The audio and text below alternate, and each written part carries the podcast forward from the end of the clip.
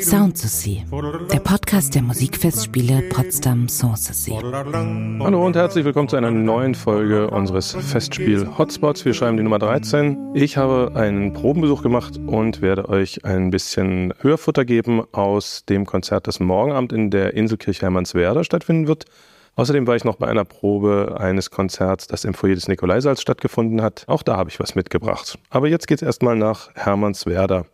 Da wird am Donnerstag um 19 Uhr das Konzert Schutzscheidschein stattfinden mit dem Marini-Konsort Innsbruck und Magdalena Hara. Und ich bin zur Inselkirche gefahren und habe ein bisschen bei der Probe zugehört und festgestellt, dass die da ganz schön tief in den Farbtopf greifen. Sie haben ein Stück aufgeführt und dabei ständig die Besetzung gewechselt. Los ging es erstmal mit den Gamben und dem Violone und Magdalena Hara, Sopran, singt dann. Danach geht's weiter, dann kommen plötzlich in der zweiten Strophe die Blockflöten dazu. Hört mal selbst.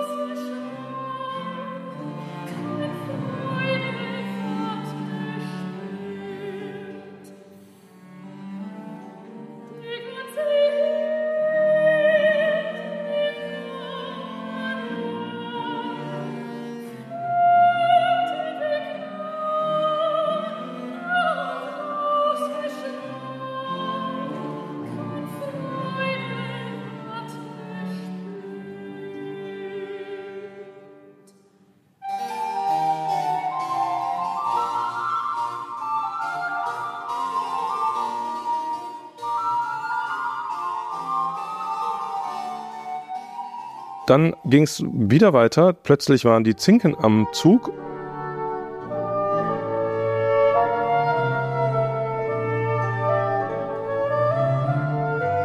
Also das ist fast so registriert wie eine Orgel. Für jede äh, Strophe kommt eine andere Instrumentalbesetzung zum Tragen. Und dann gab es sozusagen zum Abschluss plötzlich das ganze Ensemble. Da hören wir jetzt mal kurz rein.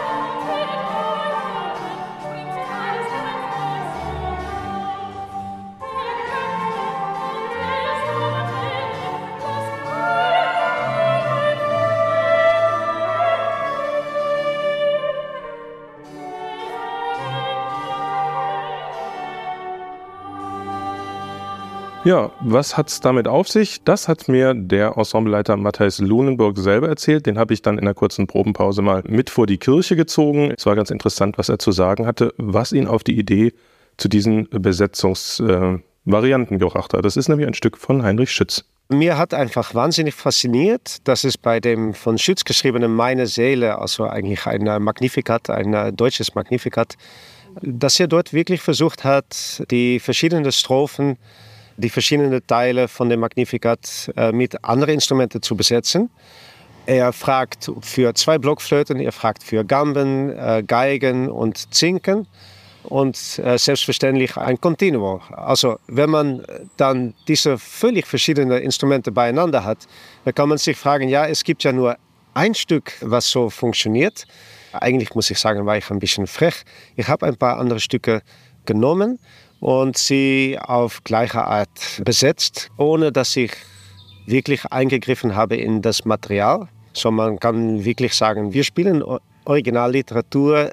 Es hätte so gewesen sein können, aber es ist vielleicht auch äh, nicht der einzige Grund, warum man diese Musik spielt. Nachdem der Matthias Lunenburg mir äh, von seiner Idee erzählt hat, bin ich auch noch mal runter an die Havel gegangen. Da saß die Magdalena Hara, die hatte eine kurze Pause in der Probe, weil ein Instrumentalstück geprobt wurde und genoss so richtig diesen Ausblick über die äh, Bucht mit den Schiffen.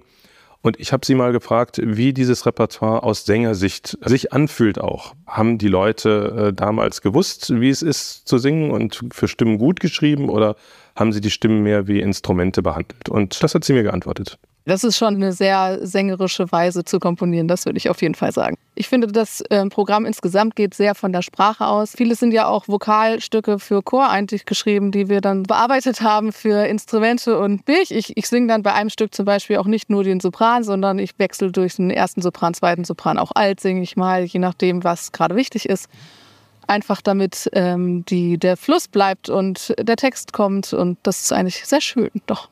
Ja, das war meine kleinen Insights zum Konzert am Donnerstag. Ich werde da sein. Ich freue mich schon auf diese Klangfarbenpracht und diese äh, miteinander wettstreitenden Instrumentalensembles.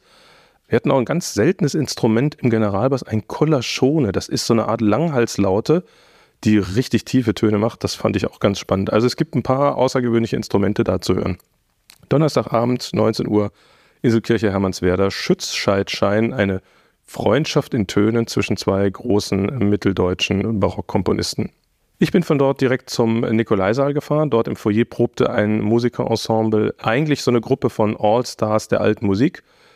An der Violine Petra Müllejans, an der Gambe Hille Perl, äh, an der Laute Lee Santana, am Cembalo Michael Behringer und sie begleiteten die Sopranistin Yvonne Chung. Eigentlich waren die mit der Probe schon fertig, die haben mir dann aber nochmal ein Stück extra aufgeführt, sozusagen als Abschlussgeschenk und äh, da ich bei dem Konzert abends nicht dabei sein konnte, hat mich das sehr gefreut und das hören wir uns jetzt einfach mal in voller Länge an. Also Bühne frei für dieses All-Star-Ensemble.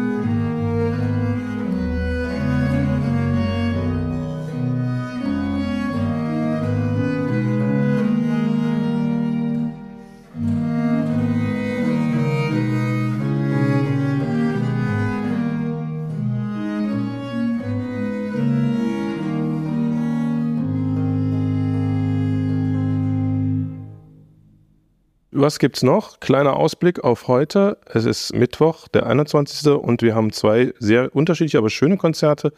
In der Pflanzenhalle des Orangerie-Schloss Sanssouci wird Dorothee Oberlinger mit dem Bratschisten Nils Mönkemeyer ein Duo-Programm aufführen. das Zeiten und Stile umspannt und ganz interessanterweise neue und alte Musik in Dialog treten lässt.